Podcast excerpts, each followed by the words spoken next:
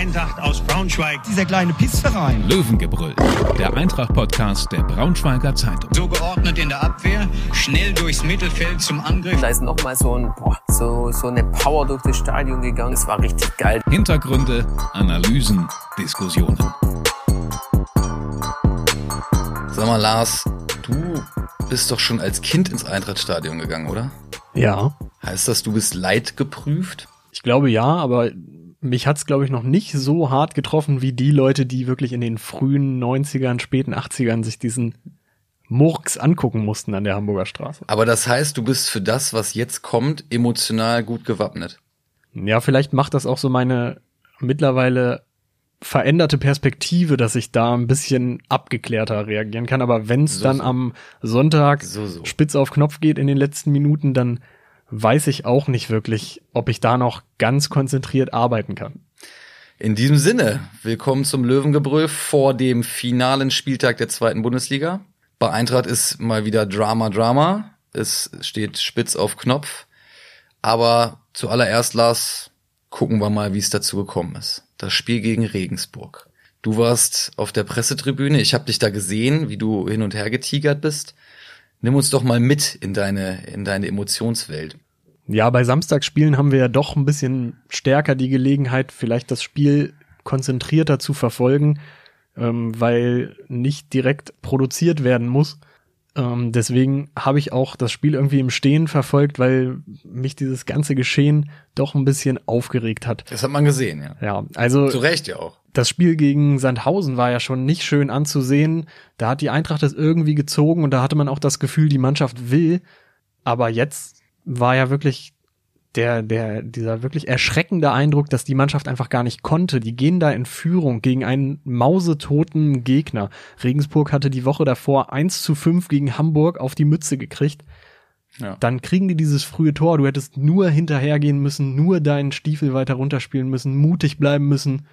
Und dann wären die eingeknickt, aber Eintracht holt sie einfach zurück ins Spiel und das war sehr, sehr frustrierend anzusehen, weil es aus meiner Sicht unnötig und unverständlich war, warum man sich da so versteckt hat. Ja, es waren noch ein paar andere Spiele, die relevant gewesen sind. Ähm, einmal weiß ich noch, auf der, auf der Pressetribüne haben wir uns alle gefreut, nämlich über ein Tor vom SC Paderborn. Das kommt ja auch nicht so häufig vor. Ja, das ist, glaube ich, also bei mir jetzt noch nie vorgekommen. Wüsste ich zumindest nicht. Nee, kann ich mich auch nicht dran erinnern. Ähm, ja, Bielefeld holt da nur einen Punkt, ist mega frustriert, dass Paderborn dieses Tor noch macht.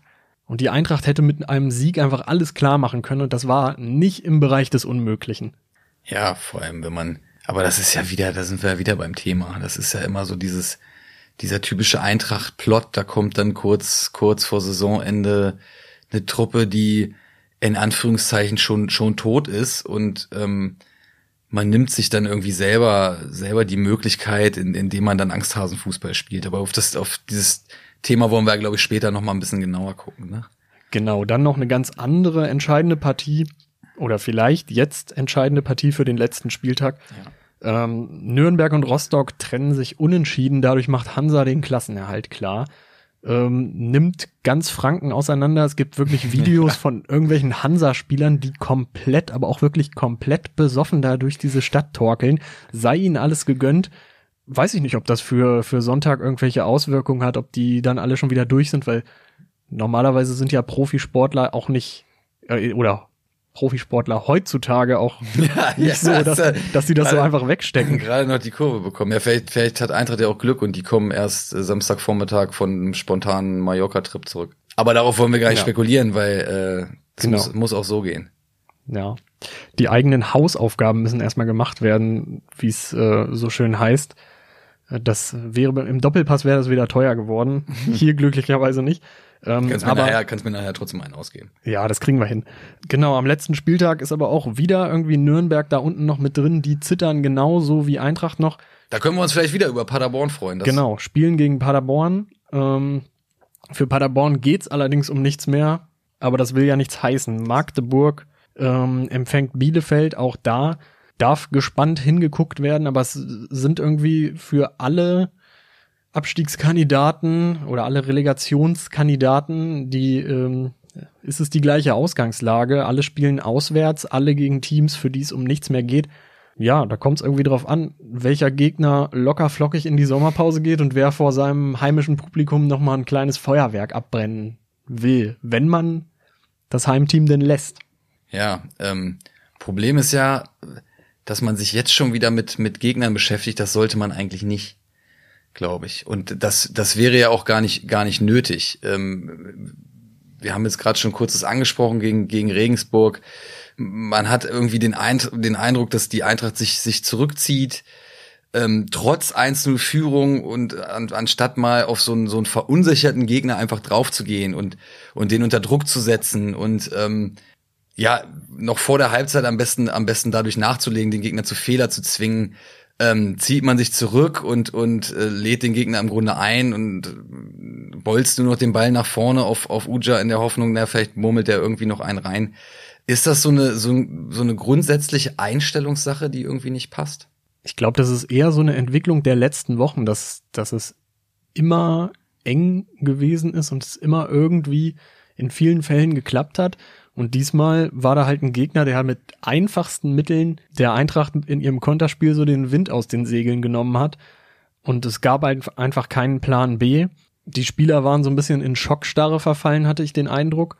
Ja. Und ähm, ja, das muss schleunigst raus aus den Köpfen. Es muss wahrscheinlich auch der ein oder andere raus aus der Startelf und dafür ein, ein Spieler rein, der dann dieser Situ Situation gewachsen ist.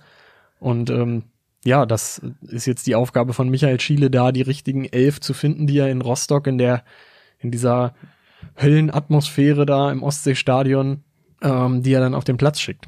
Ja, also ich hatte ich hatte den den Eindruck, aber also das ich habe das schon häufig gehabt, dass ich dass ich diesen Gedanken, den ich gerade formuliert habe, ähm, bei, bei Spielen der Eintracht hatte und das einfach nicht verstanden habe. Nicht nur in dieser Saison. Ich meine, man erinnere sich mal an das Spiel gegen Würzburg vor zwei Jahren, ähm, die ja sowas von weg waren und und Eintracht spielt sich hier ein ein zu Hause einen Schund zusammen, versteckt sich gegen die, ähm, anstatt mal mit breiter Brust rauszugehen und äh, ja, und einfach das eigene Ding durchzuziehen und so, so einen Gegner dann halt einfach mal wegzuputzen. Das, das ähm, vermisse ich dann in solchen Spielen ein Stück weit.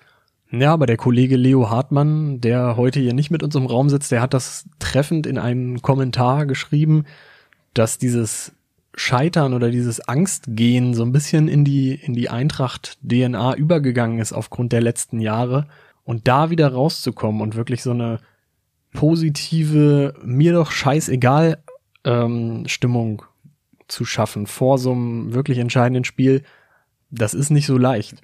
Da bräuchte es wirklich sehr viel Überzeugungskraft von innen, vielleicht auch von den Fans, von der ganzen Stadt.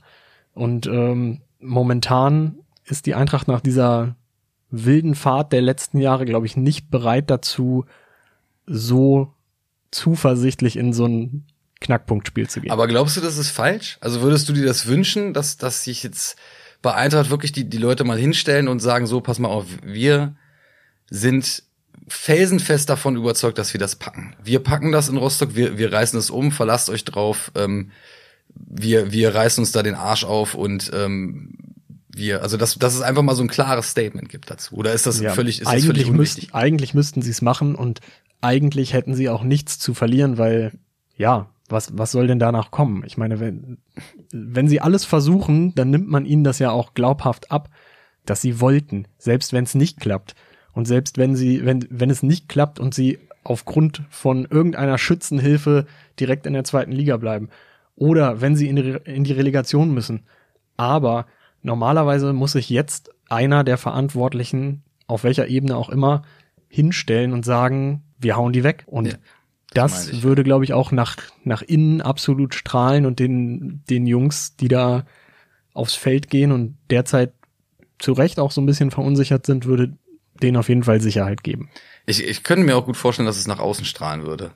Also wenn ich mich so mit, mit ich meine, der Braunschweiger an sich ist ja dann auch eher so eher Pessimist, habe ich habe ich so den Eindruck. Aber wenn ich mich wenn ich mich so mit Eintracht-Fans unterhalte, ähm, da ist wenig zu spüren von, ähm, von Aufbruchstimmung und von ähm, naja, positiver Energie. Da heißt es äh, in der Regel dann eher so wie, naja, wie immer halt.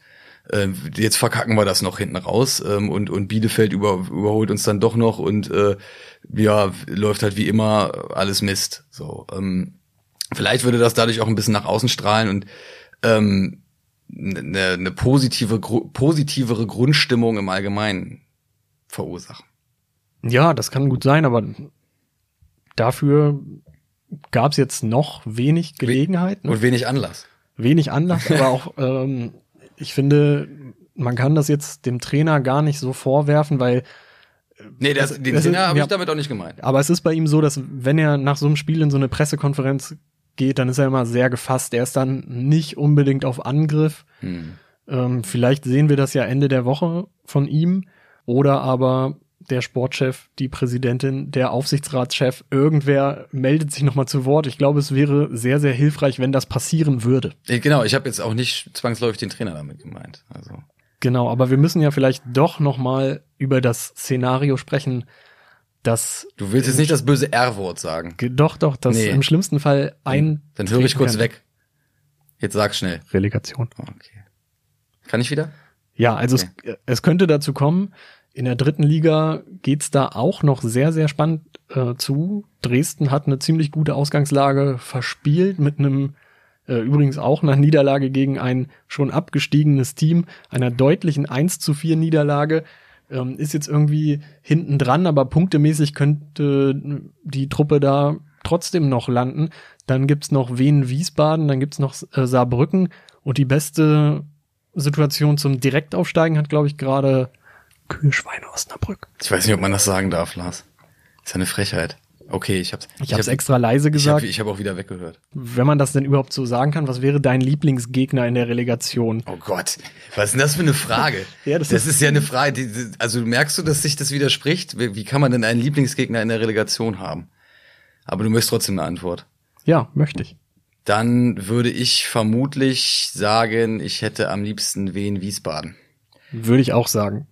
Und zwar allein aufgrund des Umfelds schon allein. Also das ist, ich meine, jetzt, wenn du nach Dresden musst oder, oder wenn du nach, nach Osnabrück musst, da ist Feuer drin. Das ist natürlich eigentlich geil, ne? Sowas macht Fußballspiele ja aus und ne, da, da, da geht's dann um alles ähm, und, und da, da ist richtig Druck im Kessel.